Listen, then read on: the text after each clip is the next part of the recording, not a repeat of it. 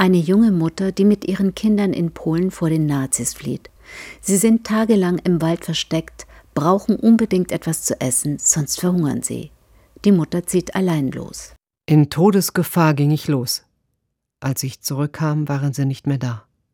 Ich konnte nicht schreien und nach ihnen rufen, wir mussten still sein, sonst hätten sie uns entdeckt und erschossen. Nach langem Suchen fand ich meine Töchter im Wald. Der Titelsong Silent Tears, Stille Tränen vom Album Silent Tears The Last Yiddish Tango. Eines der vertonten Gedichte der Holocaust-Überlebenden, die Einblick in ihr Inneres und ihre Traumata geben. Behalten sich Gesede in Wald allein. Diese Erinnerungen und viele andere von Holocaust-Überlebenden hat die kanadische Psychologin Paula David aufgeschrieben. Sie arbeitete in den 1980er Jahren in Toronto in dem jüdischen Heim Paycrest Center für betreutes Wohnen. In ihrer Gruppe befanden sich 14 ältere Frauen aus Osteuropa. Sie hatten den Krieg überlebt und waren als junge Erwachsene, die meisten waren zwischen 20 und 30 Jahre alt, ins Exil aufgebrochen auf der Suche nach einer neuen Heimat. Einige von ihnen blieben in Europa und andere sind in die USA oder nach Kanada gekommen. Sie haben im Laufe der darauf folgenden Jahre eine neue Existenz aufgebaut, geheiratet und Kinder bekommen. Und sie sind Teil unserer Gesellschaft geworden. Die Teilnehmerinnen der Gruppe hatten weder ihren Kindern noch Verwandten von ihren traumatischen Erlebnissen während des Krieges berichtet. Sie empfanden Angst und das Gefühl, sich dadurch Blöße zu geben.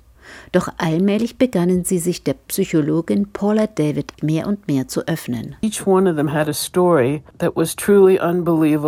Jede von ihnen hatte eine unglaubliche Geschichte, die weit über meine Vorstellungskraft ging. Jedes Mal, wenn ich eine neue Geschichte erfuhr, dachte ich, es kann nichts Schlimmeres geben. Manchmal war es mir ehrlich gesagt einfach zu viel. Das Leiden und die Traumata konnte ich nicht verkraften und musste eine Pause einlegen. I knew I had to have a little break for a bit and not hear a story or two for one day. Paula David beschloss, die Gespräche auf Band aufzunehmen, sie niederzuschreiben, nach Themen zu ordnen und daraus Gedichte zu machen. So fiel es ihr leichter, den Frauen zuzuhören. Sie hatte eine Aufgabe und die Holocaust-Überlebenden eine Struktur. Und viele Jahre später trifft David den kanadischen Journalisten und Musikproduzenten Dan Rosenberg, der Kontakt mit der 1930 in Krakau geborenen Molly Applebaum hatte. Molly hatte mit zwölf Jahren angefangen, in Polen Tagebuch zu schreiben. Als der Zweite Weltkrieg ausbrach, kümmerte sich Mollys Mutter darum, ihre Tochter und ihre Cousine an einem sicheren Ort unterzubringen. Molly landete mit ihrer Cousine auf einem Bauernhof 100 Kilometer von Warschau entfernt. Dort versteckte ein Bauer die beiden Mädchen. My name is Molly Applebaum. After a while, they felt that it was not safe enough in the barn. Ich bin Molly Applebaum. Nach einer Weile fanden sie das Versteck im Stall nicht sicher genug. Deshalb haben sie dort ein tiefes Loch gegraben und eine Holzkiste für uns hineingesetzt, wo wir Seite an Seite ganz eng beieinander liegen mussten. Tagsüber durften wir nicht raus, nur kurz in der Nacht, da die Nachbarn Verdacht schöpften und glaubten, der Bauer würde Juden verstecken. So he kept the door open, so, which means we couldn't go out during the day. We had to wait until night. Es ist unvorstellbar, was die beiden jungen Mädchen durchmachen mussten. Sie waren bedeckt von Insekten, Läusen und Schmutz. Der Bauer misshandelte Molly und ihre Cousine.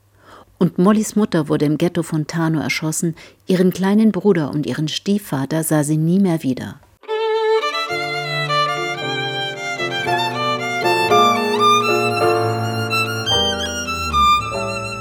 Dan Rosenberg und David trafen sich regelmäßig und sprachen darüber, was nun eigentlich aus den Gedichten werden sollte.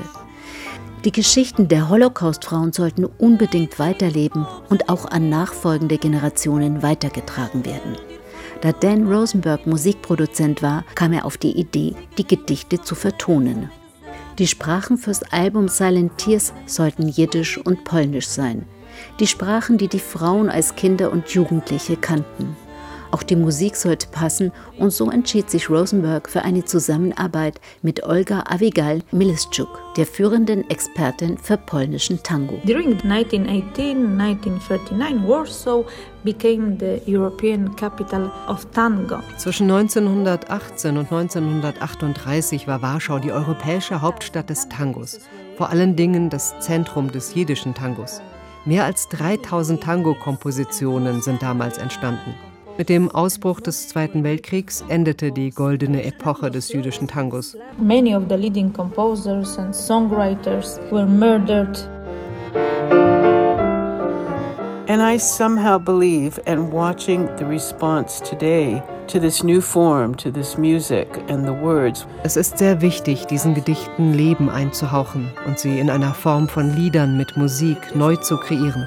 So werden die Botschaften am Leben erhalten und an nachkommende Generationen weitergegeben. It can evolve into something new and just as relevant and reach a wider circle.